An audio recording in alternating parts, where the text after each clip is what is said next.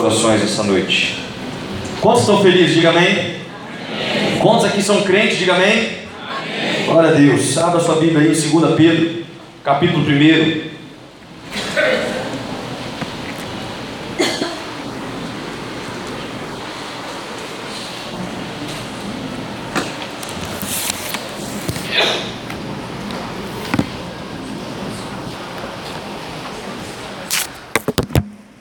Segunda Pedro, capítulo 1.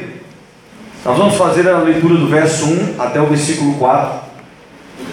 Eu vou ler aqui na minha versão, os irmãos acompanhem e por favor não fechem sua Bíblia depois da leitura, para que a gente possa confirmar também a referência de algumas outras passagens durante esta mensagem. Segunda carta de Pedro, capítulo 1, versículo 1 ao 4 diz: Simão Pedro, servo e apóstolo de Jesus Cristo, aos que conosco alcançaram fé igualmente preciosa na justiça de nosso Deus e Salvador Jesus Cristo. Graça e paz vos sejam multiplicadas no pleno conhecimento de Deus e de Jesus nosso Senhor. Visto como o seu divino poder nos tem dado tudo que diz respeito à vida e à piedade, pelo conhecimento daquele que nos chamou por sua própria glória e virtude pelas quais Ele nos tem dado as suas preciosas e grandíssimas promessas, para que por elas vos torneis participantes da natureza divina, havendo escapado da corrupção que pela concupiscência há no mundo. Feche teus olhos mais um instante, Pai, a tua palavra foi lida. Pedimos que o teu Espírito Santo fale aos nossos corações, queremos ser transformados pelo poder da tua palavra. Então, Deus, nós pedimos que o nosso coração esteja amolecido, os nossos ouvidos desobstruídos para ouvir a tua voz e toda obra contrária à tua presença seja repreendida na autoridade que é no nome de Jesus. Nós oramos. Amém. Eu quero comentar hoje sobre alguns entendimentos em relação à salvação. Entendimentos esses que serão vinculados completamente à nossa atitude de fé. E como isso tem poder de transformar nossa vida em diversas áreas, em diversas esferas a partir do momento que conhecemos ainda mais de Deus. A segunda carta de Pedro inicia falando aos destinatários, o qual ele iguala aos que já alcançaram fé. Fé essa igualmente preciosa a fé que ele tinha. Porque também foi por meio da justiça de nosso Deus e Salvador Jesus Cristo. Em sequência, no versículo 2, ele diz: Graça e paz vos sejam multiplicadas pelo pleno conhecimento de Deus e de nosso Senhor. É interessante que esta multiplicação de graça e paz, ela não parte de algo inexistente. A multiplicação de graça e paz, ela não é multiplicada a partir do denominador zero ela parte diante de um ponto aonde tem condições de ser multiplicado e prosperado na vida do homem. E este ponto Pedro deixa esclarecido que é gerado a partir do pleno conhecimento de Deus e de Jesus.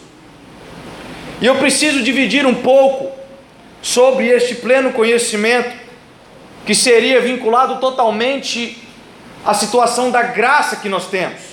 Porque se nós conhecemos a Deus, se nós conhecemos a Jesus, isso é mediante a graça. Eu gostaria de dividir a graça em dois pontos para que a gente possa entender melhor.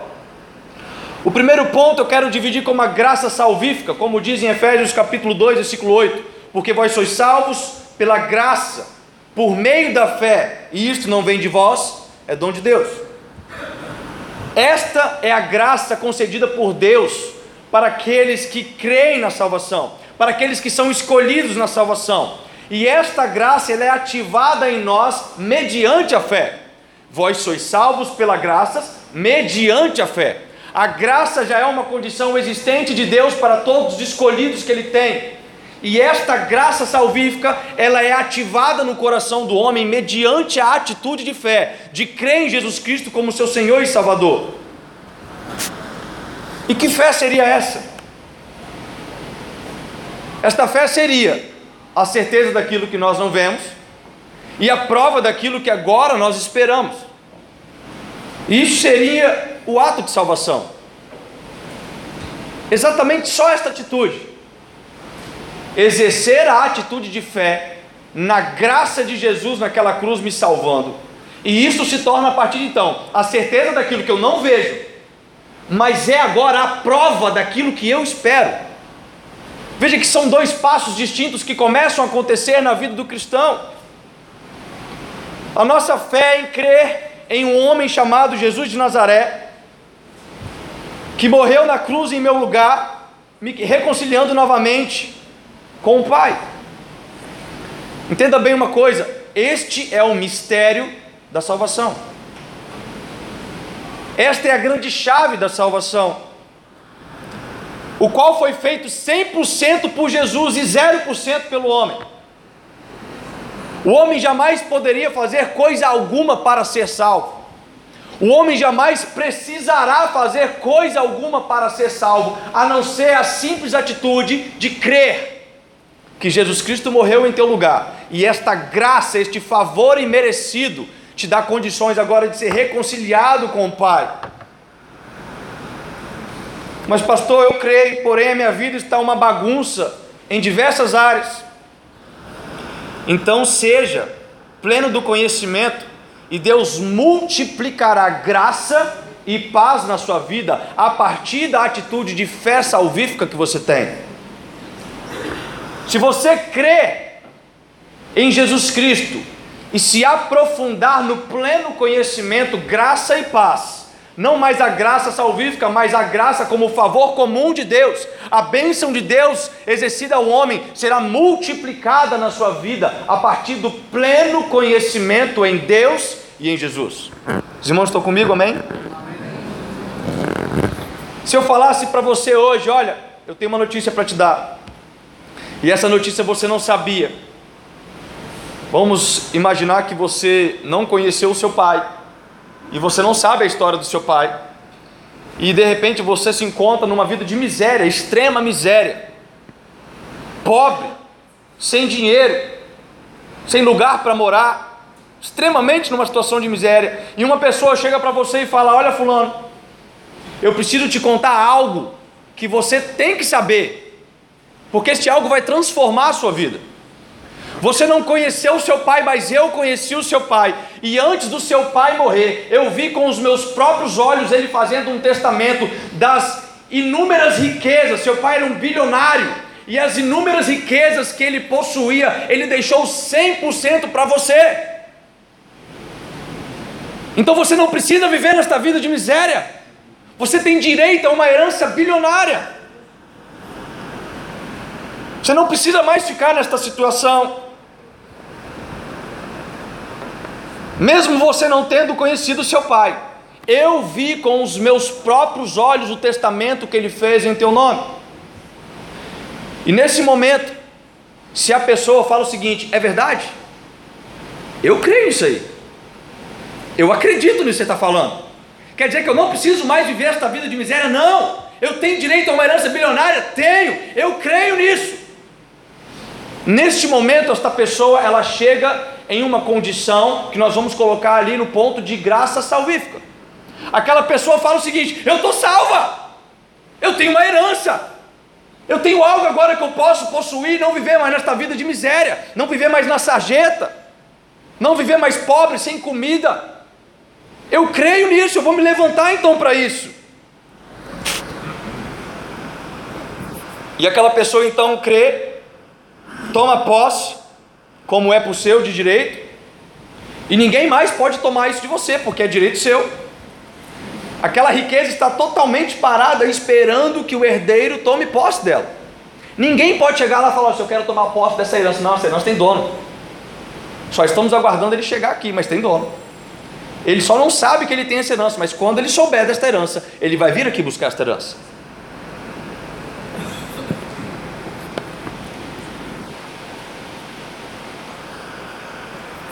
Mas após crer nesta herança, esta pessoa ela precisa então tomar um posicionamento para chegar até a conclusão de posse dessa herança.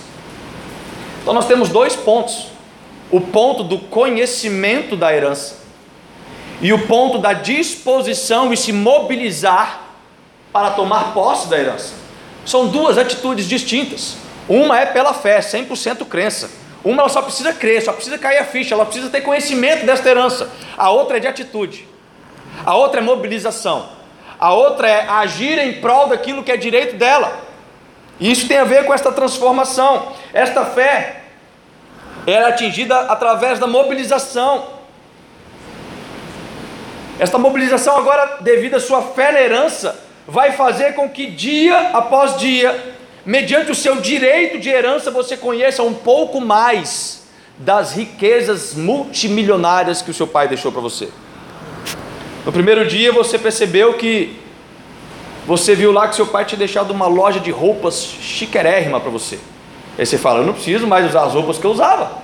Eu tenho direito a usar essas roupas, é tudo meu. E aí você fica aquele dia inteiro naquela loja, tomando banho de loja, comprando roupas novas, comprando não, pegando roupas novas. No segundo dia você continua lendo o testamento, você sabe que seu pai deixou uma concessionária de veículos no teu nome. E você que nunca teve carro, agora você vai lá e pega um carro zero quilômetro, porque é de direito seu. Você tem direito àquelas riquezas, você nunca mais vai andar a pé, nem de ônibus, nem de qualquer outra situação, você vai andar de carro zero. Aí você lembra que você não sabe dirigir, mas seu pai deixou dinheiro suficiente para você pagar um motorista enquanto você tira a sua carteira de motorista. E dia após dia que você vai descobrindo daquelas heranças, quanto mais você vai lendo aquele testamento, mais você vai recebendo da graça que seu pai deixou para você. Quanto mais você se mobiliza naquele entendimento, você vai se libertando de coisas que você vivia anteriormente, mas agora você está se libertando dela. Entenda bem uma coisa: o que divide a nossa libertação, mediante a multiplicação da graça de Deus em nossa vida, pelo pleno conhecimento nele, é a nossa atitude de fé em Jesus que nos concedeu a salvação pela graça. O que nos faz ter este direito de multiplicação no pleno conhecimento dele é a fé salvífica, é a fé na graça da salvação. Então, primeiro as pessoas recebem uma boa notícia e ela crê naquilo.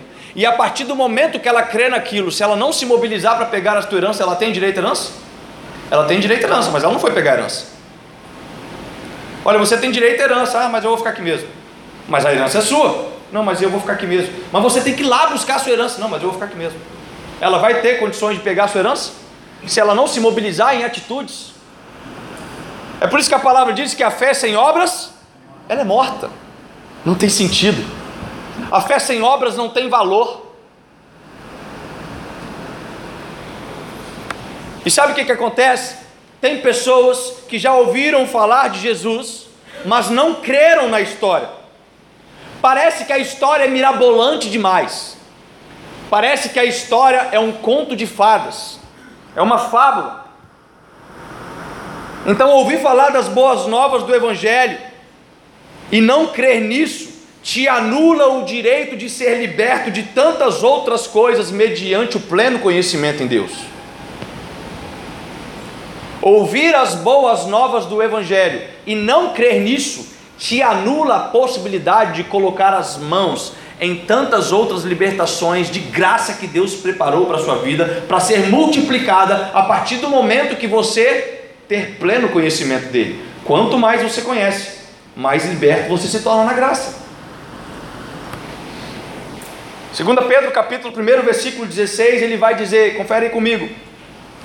Porque não seguimos fábulas engenhosas, quando vos fizemos conhecer o poder e a vinda de nosso Senhor Jesus Cristo, pois fomos testemunhas oculares de Sua majestade.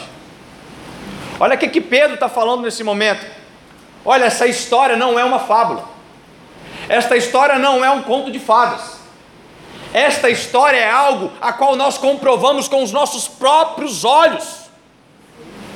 Nós vimos Jesus sendo transformado em toda a sua glória, como ele vai completar mais lá na frente desses versículos, ele vai dizer assim: o próprio Jesus no monte da transfiguração, ele se revela na sua glória e uma voz que vem do céu diz: Este é o meu filho amado, em quem eu me comprazo.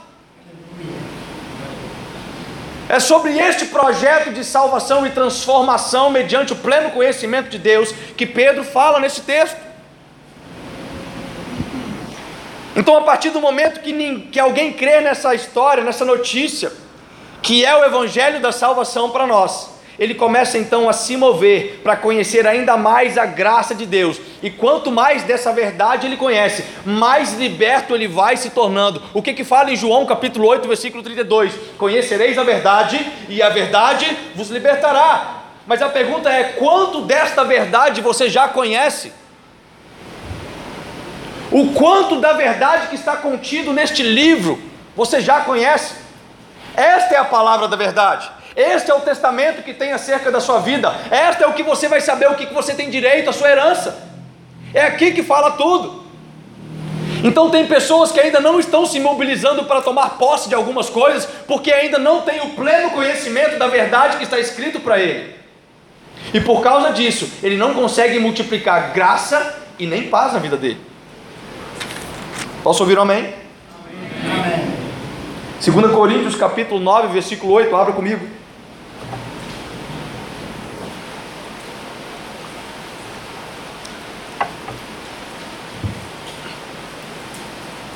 Segunda Coríntios capítulo 9, versículo 8.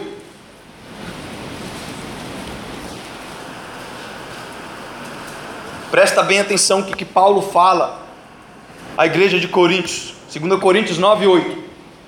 E Deus é poderoso para fazer abundar em vós toda a graça, a fim de que, tendo sempre em tudo toda a suficiência, abundeis em toda a boa obra.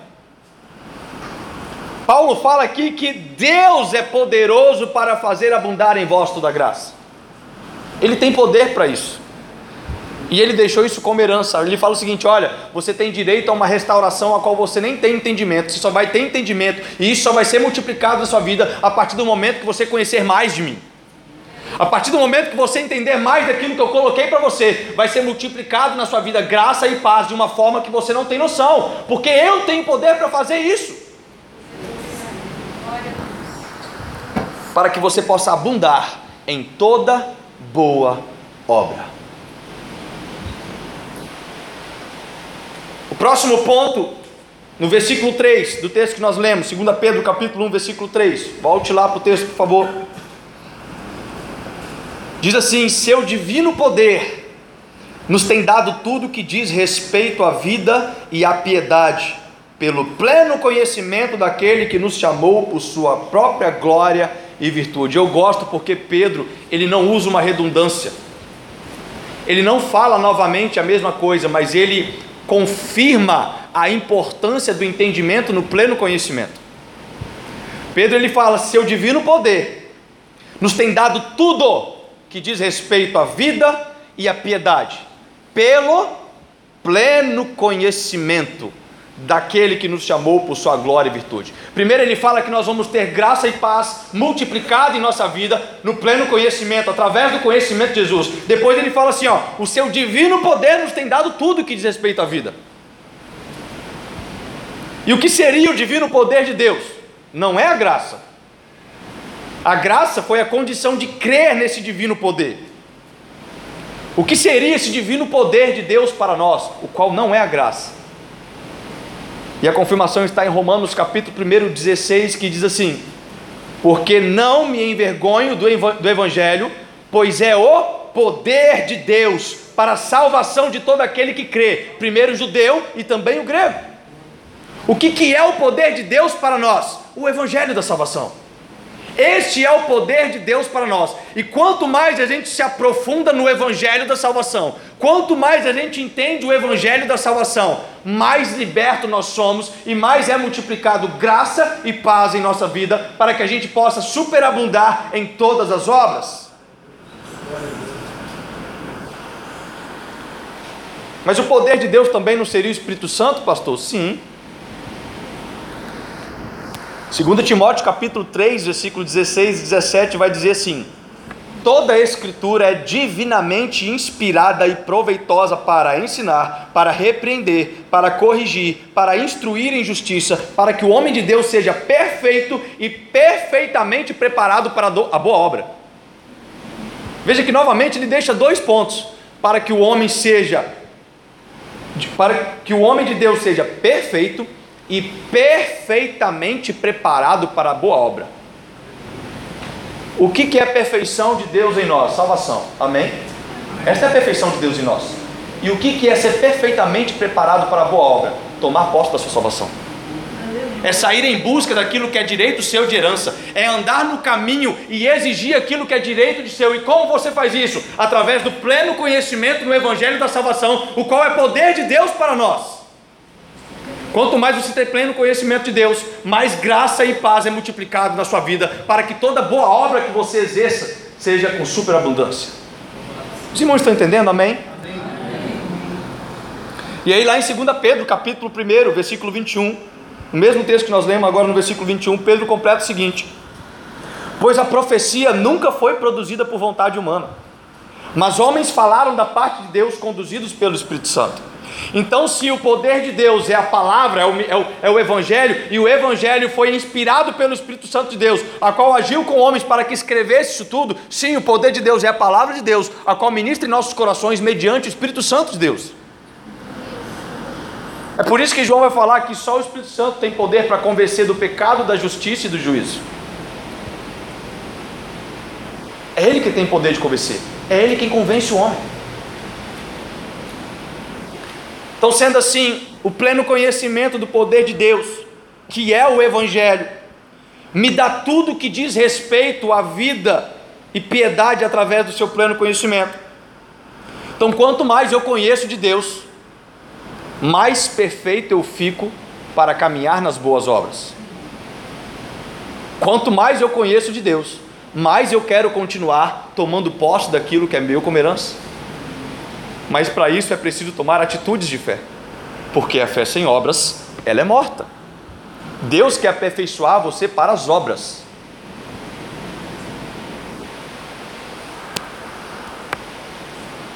Então eu não me envergonho do Evangelho, pois é o poder de Deus para a minha salvação, pelo Evangelho que eu recebo a notícia de herança de vida eterna, e através do pleno conhecimento do Evangelho, eu posso me posicionar para ela.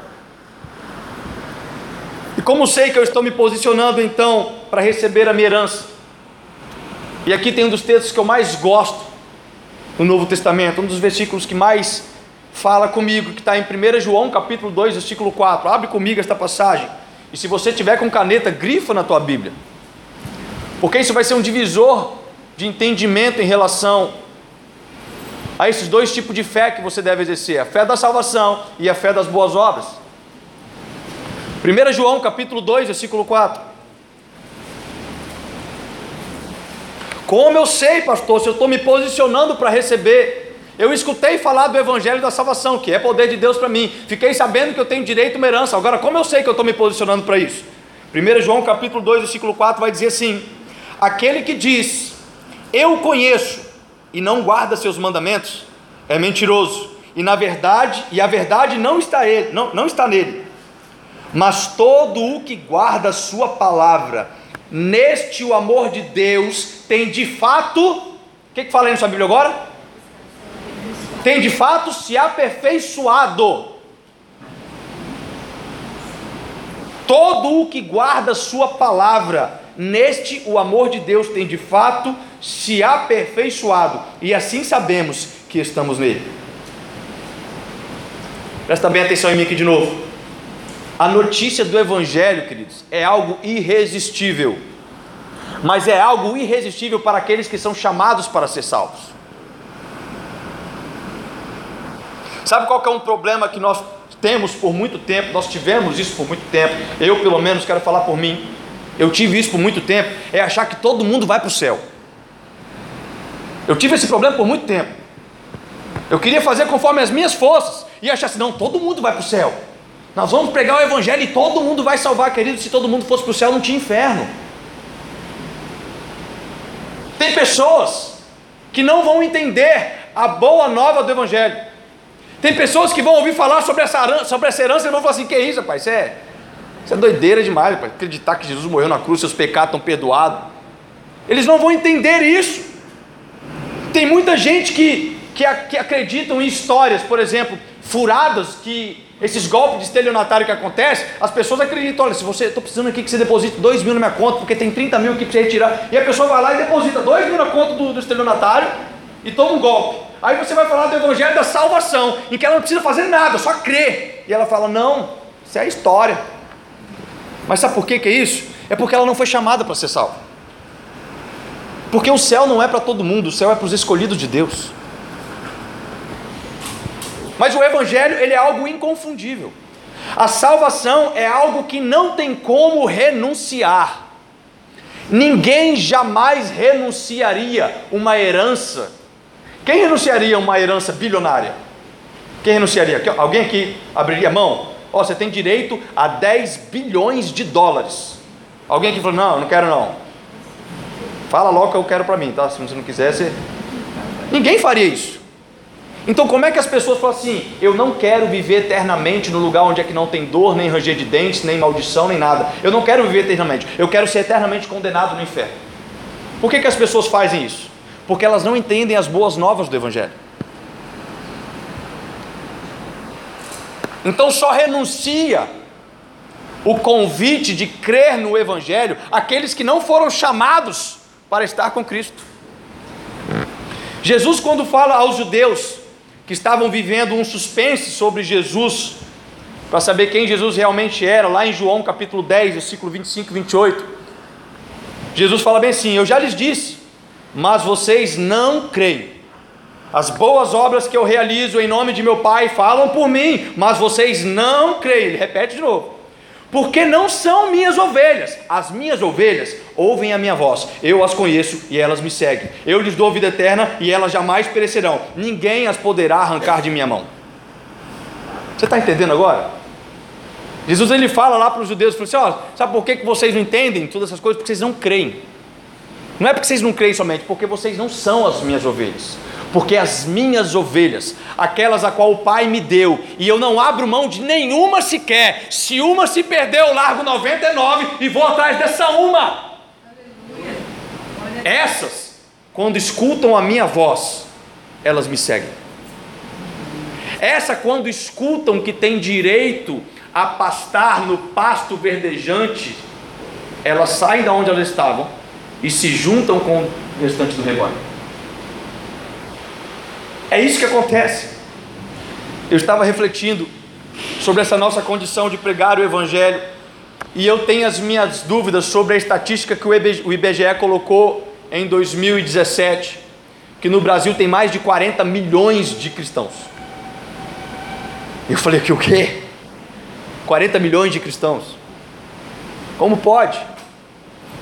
Como pode ter 40 milhões de cristãos? Nós estamos falando praticamente de um quarto da população do Brasil.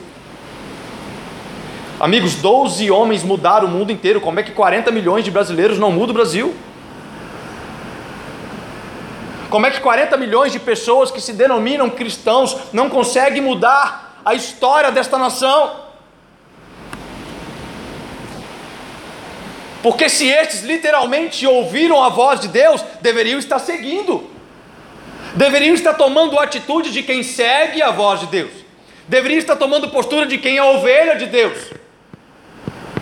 E às vezes nós ficamos insistindo em pregar o Evangelho para pessoas que não são ovelhas de Deus, e a gente fica dando murro em ponta de faca.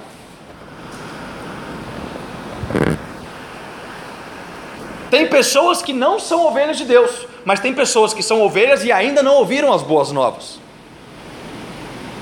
Tem pessoas que precisam ouvir as boas novas, mas presta bem atenção: uma vez que você prega as boas novas do Evangelho, a essência da salvação, uma vez que você ensina para esta pessoa o que, que é o que ela tem de direito, de herança, o que, que é a salvação, o que, que é a fé que ela tem que exercer, e esta pessoa renuncia ao Evangelho, ela não é ovelha.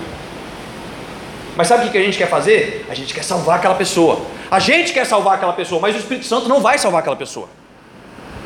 E nós temos que ter maturidade para entender estas coisas. Porque Jesus mostra que ele fez isso. Jesus ele toma uma atitude como essa. A mensagem de Jesus foi clara sobre salvação. Tem muitas pessoas que não se posicionam corretamente uma decisão. porque não conseguem entender a clareza de ser cristão e preferem negar aquilo. Olha o que acontece, por exemplo, chega um homem para Jesus e a pessoa fala o seguinte: Olha, eu queria escutar as boas novas do Evangelho. Aí talvez esses 40 milhões boa parte deles escutaram assim no Evangelho: Olha, vem para a igreja, aqui você vai prosperar, aqui você vai ganhar dinheiro, aqui você vai ser curado, aqui você vai ter assim, assim, assado, aqui você vai ter, aqui você vai ter, aqui você vai ter. Talvez foi esse o Evangelho que pregaram. Não foi o Evangelho da cruz, foi o Evangelho de qualquer outra coisa. Aí as pessoas falam: Não, eu sou cristão, eu congrego na igreja. Mentira, você nunca conheceu as boas novas do Evangelho. Porque aquele que conhece as boas novas do Evangelho, aquele que escuta a voz do seu pastor, ele segue o teu pastor. O bom pastor, eu estou falando. Ele escuta Deus e ele quer ter mais conhecimento, porque a presença de Deus é irresistível. Não tem como. Quanto mais você pasta daquilo, mais você quer comer daquilo. E olha o que Jesus fala com o jovem rico lá em Mateus capítulo 19, versículo 21. Abre comigo, por favor, Mateus capítulo 19, versículo 21.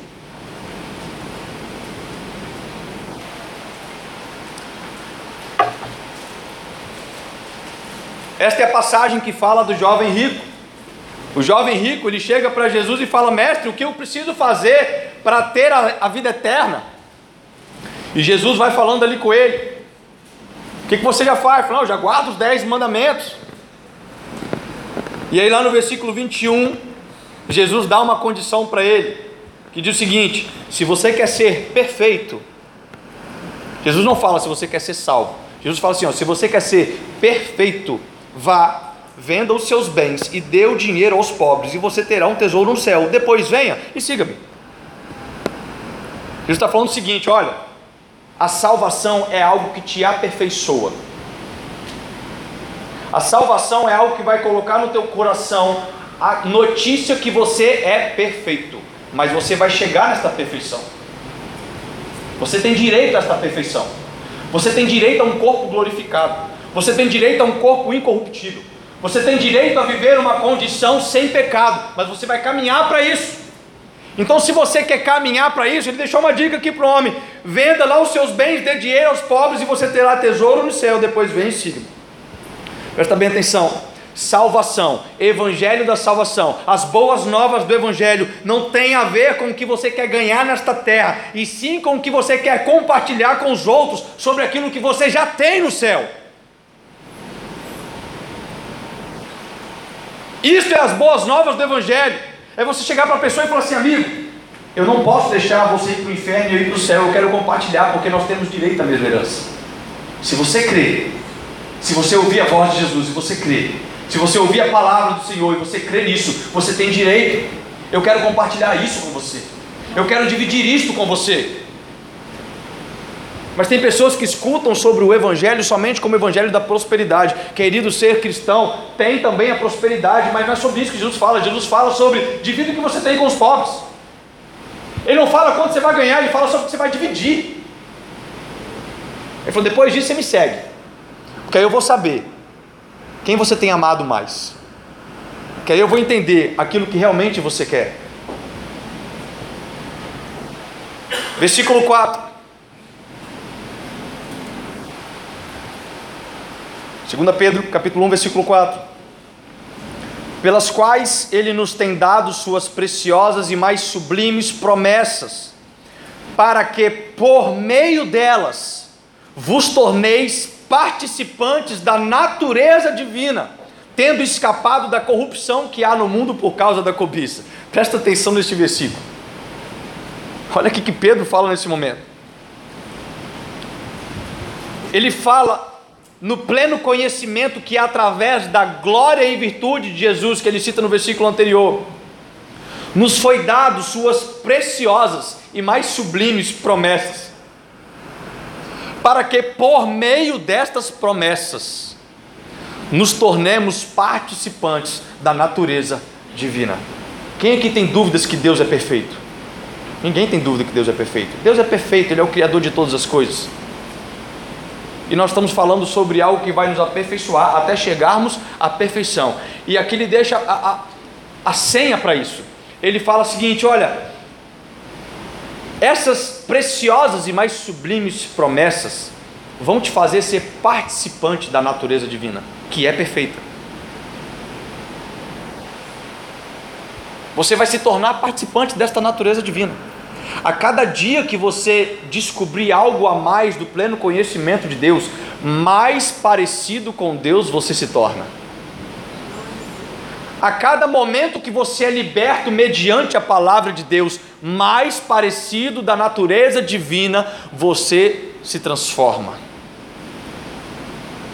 Paulo fala um pouco sobre esse assunto lá em Efésios capítulo 3, versículo 8 ao 10. Paulo ele vai dizer o seguinte: A mim, o mínimo de todos os santos, me foi dado esta graça de anunciar entre os gentios, por meio do evangelho, as riquezas incompreensíveis de Cristo e demonstrar a todos qual seja a comunhão do mistério que desde os séculos esteve oculto em Deus, que tudo criou por meio de Jesus Cristo, para que agora, pela igreja, a multiforme sabedoria de Deus seja conhecida aos principados e potestades no céu.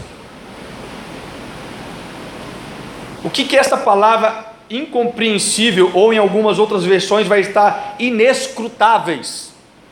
Quer dizer, quer dizer que é impossível. Não tem como ser estudado, não tem como ser compreendido, não tem como ser investigado. Só tem acesso a esta revelação aqueles que foram chamados para se tornarem filhos de Deus. Aqueles que escutaram a voz do bom pastor e, mediante ao primeiro ato de fé na graça de Deus, se tornaram agora filhos adotivos, e por causa disso eles têm direito a entender as riquezas incompreensíveis do Evangelho da salvação. E quanto mais ele tem conhecimento dessas riquezas, que o homem do mundo não consegue estudar, ele não consegue compreender, é loucura para o sábio no mundo, mas é poder de Deus para o justo. Só tem acesso a essa revelação aqueles que foram chamados para ser filhos de Deus. Sabe por quê? Porque o conhecimento destas divinas e insondáveis revelações, o conhecimento destes mistérios, faz a pessoa se tornar participante da natureza divina. E Deus não vai deixar aquele que seria imperfeito em seus pecados se tornar participante da natureza divina sem antes ser reconciliado pela fé mediante ao sacrifício de Jesus que elimina todos os nossos pecados. Não tem outro jeito. Não tem outra forma. Aí Paulo completa lá no versículo 18 e 19 do mesmo texto de Efésios, capítulo 3 que eu li. Ele fala o seguinte: Para que possais compreender com todos os santos qual seja a largura, o comprimento, a altura, a profundidade e conhecer o amor de Cristo que excede todo entendimento, para que sejais cheios até a inteira plenitude de Deus. Deus está falando sobre adquirir uma natureza divina para chegarmos à perfeição de Deus. E como nós vamos fazer isso? Multiplicando o conhecimento de Deus, recebendo graça, até que a gente possa conhecer a largura, o comprimento, a altura, a profundidade, até chegarmos à perfeição em Deus. Ou seja, um corpo glorificado e incorruptível. É isso que vai acontecer. É por meio destas promessas, meus amados, que nós começamos a adquirir a natureza divina até a inteira plenitude de Deus. E o interessante é que tanto Pedro como Paulo usaram o termo por meio. Todos os dois usaram o mesmo termo, por meio. Pedro fala no verso 4: por meio delas vos, tornei, vos torneis participantes. E Paulo fala em Efésios 3,10: que a multiforme graça de Deus seja conhecida por meio da igreja. A multiforme graça de Deus, ele está falando da forma da graça de Deus se manifestar mediante a nós pelas obras. E Pedro fala por meio dela, por meio dela que os conhecimentos que vai multiplicar em nós graça e paz. E o que, que eu vejo nos dias de hoje é que as pessoas elas estão aguardando uma fábula elas estão aguardando um passe de mágica. As pessoas, elas estão esperando para que a multiforme graça e sabedoria de Deus se manifeste aperfeiçoando todo mundo no estalar de dedos, em sua natureza divina, no meio da igreja. Mas a palavra fala que ela vai se aperfeiçoar em nós por meio da igreja.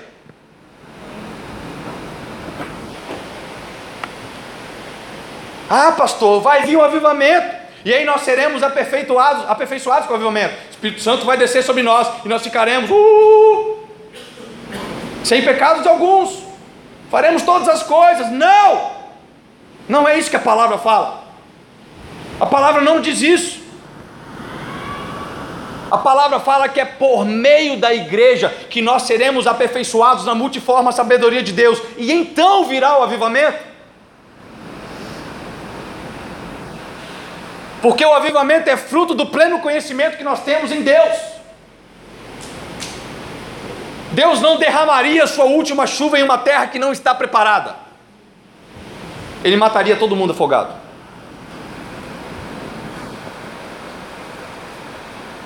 E aí Pedro completa isso lá em 1 Pedro capítulo 4, agora no versículo 10. Ele diz assim: Servi uns aos outros, conforme o dom que cada um recebeu, como bons administradores da multiforme graça de Deus. Presta bem atenção. 1 Pedro capítulo 4, versículo 10, ele fala: servir uns aos outros. Como bons administradores da multiforme graça de Deus.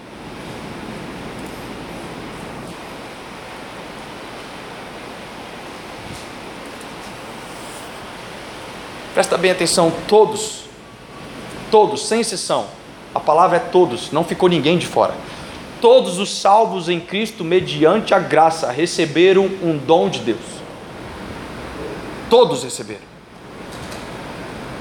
E esse dom, como bons administradores, servindo uns aos outros, você começa então a conhecer, conhecer mais do pleno conhecimento de Deus e com isso, cada vez mais a graça de Deus é multiplicada na sua vida.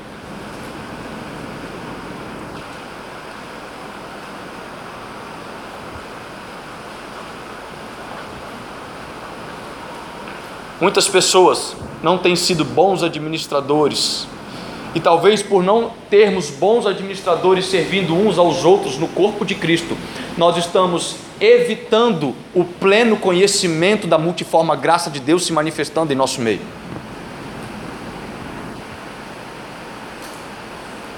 Porque não é, não é o tamanho da atitude que você faz. Eu não sei o dom que Deus deu, mas ele fala o seguinte: aquele que prega, pregue como a palavra de Deus, e aquele que serve, serve como um bom administrador do serviço para Deus. Ele não está falando que todo mundo vai subir num púlpito e vai pregar a palavra. Ele está falando sobre duas partes. Olha, vai ter gente que vai pregar, vai ter gente que vai servir, mas todos vocês sirvam uns aos outros como bons administradores da multiforme graça de Deus. Porque você tendo essa multiforme graça de Deus se manifestando através das obras, através do serviço ao próximo, através do serviço mútuo entre uns aos outros, vocês vão começar agora a ter pleno conhecimento da natureza divina, a qual vocês vão se tornar participante dia após dia, até chegar ao pleno conhecimento de perfeito homem diante de Deus.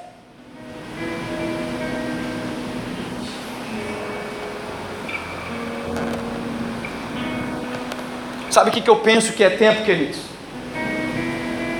Você sabe o que, que eu penso que é tempo? É tempo de focarmos em nós, é tempo de olhar para os nossos corações, é tempo de analisar a nossa condição de pleno conhecimento acerca da palavra da verdade. É tempo de olhar para nós e saber o que, que eu estou aprendendo desta, desta carta de herança que tem para mim. O que, que eu estou sabendo dela? Eu estou conhecendo mais disso? Porque quanto mais eu conheço, mais eu me mobilizo em cima disso. Quanto mais eu conheço que eu tenho direito às coisas, eu vou me mobilizar mais em cima disso. Tem pessoas que abandonaram a sua carta de herança. Tem pessoas que abandonaram ali o seu testamento. Tem pessoas que não querem mais. Tem riquezas insondáveis para a vida de todos nós aqui. Sabe o que elas fazem? Elas deixam guardado. Deixa lá na gaveta não querem mais conhecer. E aí, se não tem pleno conhecimento da presença de Deus, se não tem pleno conhecimento de Jesus, não tem como multiplicar graça e paz na sua vida. Se não tem pleno conhecimento de Jesus, a palavra de Deus não pode te aproximar na perfeição da natureza divina de Deus para você.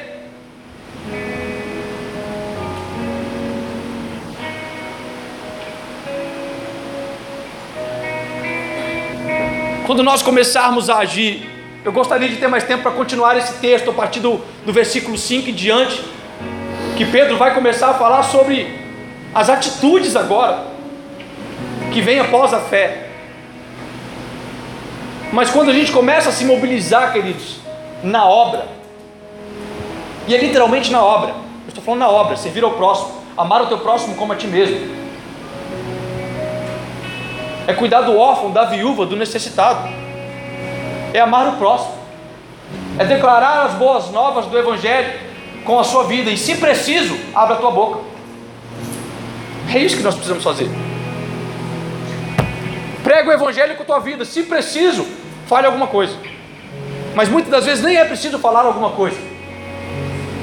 Muitas das vezes só a nossa atitude de servir ao próximo, as pessoas já vão enxergar algo diferente em nós. E aí você fala com ela: olha, eu vi um testamento com o seu nome. Eu descobri que eu tinha direito, mas eu vi o teu nome lá também. Basta você crer. Você crê nisso? Eu creio. Então tenha conhecimento daquilo que Deus tem para você a partir de então e se mobilize em prol dessa verdade. Se mobilize em prol dessa verdade. Muitas pessoas se mobilizaram em tanto tempo em cima de de estatutos denominacionais, em cima de tantas coisas, mas abandonaram a palavra da verdade, que é o verdadeiro testamento para nós. E é por isso que talvez tem 40 milhões de brasileiros que se denominam cristãos, mas não conhecem a multiforme graça e sabedoria de Deus. Talvez é por isso que a graça de Deus não tem alcançado os perdidos. Porque na verdade são muitos como lobo na pele de cordeiro.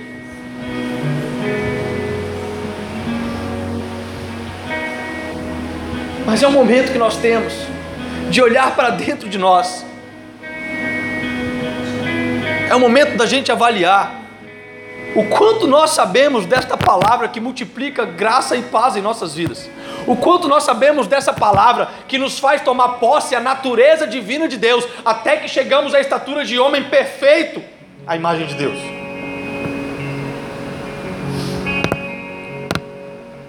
É por isso que Paulo fala: Cristo em nós, a esperança da glória. Quanto de Cristo já foi transformado em nós? Quanto de Cristo tem transformado em nossas vidas, queridos? Tem muita gente que consegue espelhar a imagem de Cristo no culto de domingo e já no restante da semana fica semi-demoniado. Porque não consegue entender as profundezas. Parece que é algo incompreensível. Ele fala assim: não, eu preciso de alguém para falar. Não, queridos, o Espírito Santo é o poder. A palavra é o poder, o Espírito Santo ele te convence, ele te revela, ele te abre a mente. E se de tudo isso faltar sabedoria, vai lá em Tiago, capítulo 1, versículo 5, ele fala: E aquele que falta sabedoria, pede a Deus que dá liberadamente para todos. O interesse dele é que nós conheçamos mais sobre ele. E quanto mais nós conhecemos sobre ele, mais transformados nós somos na natureza divina. Glória a Deus. E aí nós podemos citar Romanos capítulo 8, versículo 19, que diz que a natureza aguarda com grande expectativa a manifestação dos filhos de Deus. A natureza aguarda com grande expectativa. Este texto fala sobre escatologia. Este texto fala sobre a restauração da Nova Jerusalém. Este texto fala daquilo que a natureza aguarda para que ela chegue na sua restauração completa por Deus. E ela está aguardando com grande expectativa para que os filhos de Deus sejam transformados em toda a sua plenitude. Deus abençoe e que a gente possa refletir nesta mensagem, tomar um posicionamento daquilo que Deus tem como herança para a sua vida, tomar uma atitude não somente da fé na salvação que você já possui, mas uma atitude que vai te mobilizar para caminhar nos tesouros imensuráveis que Deus separou para você, ainda neste tempo que estamos nessa terra. Vamos ficar de pé em nome de Jesus.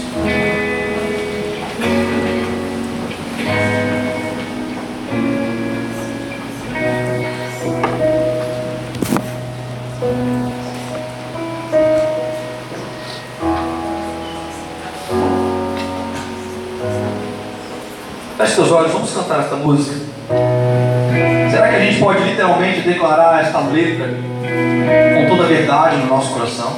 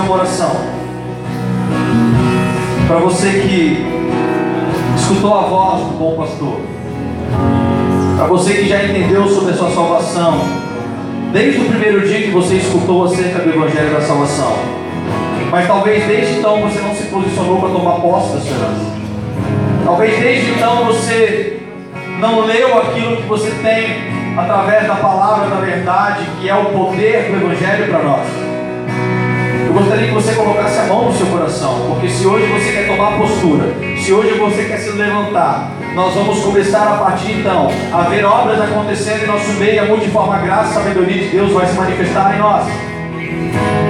Ela vai se manifestar em nós para ser manifestada por meio de nós. Deus está querendo restaurar, restaurar algo lindo na sua vida. Ele está querendo reiniciar aquilo que por um momento você parou. E o que Ele está pedindo para você é: olha, filho, Tenha mais do pleno conhecimento. Busque mais. Leia mais aquilo que eu preparei para você na palavra. Ela foi 100% inspirada mediante o Espírito Santo de Deus. Esse é o poder para a sua vida. Esse é o poder de Deus para você. Se você começar a ter este pleno conhecimento, você vai ter multiplicação de graça e paz. E mediante a multiplicação de graça e paz, você vai colocar a tua fé com obras, e as tuas obras não serão mortas as tuas obras frutificarão, e através das suas obras, vocês conhecerão a multiforme graça e sabedoria de Deus. Ora neste momento, quero dar você essa oportunidade. Abra a tua boca, você que colocou a mão no seu coração. E olha a Deus, fala com Ele. Ele quer ouvir isso de você. Ele quer escutar isso da tua boca. Ele quer que você faça um compromisso com Ele, de posicionamento, de atitude, para que a igreja de Deus, para que a noiva de Cristo se torne relevante, para que nós possamos começar a sentir os primeiros respingos da última chuva de avivamento que virá sobre o povo antes da segunda vinda de Cristo.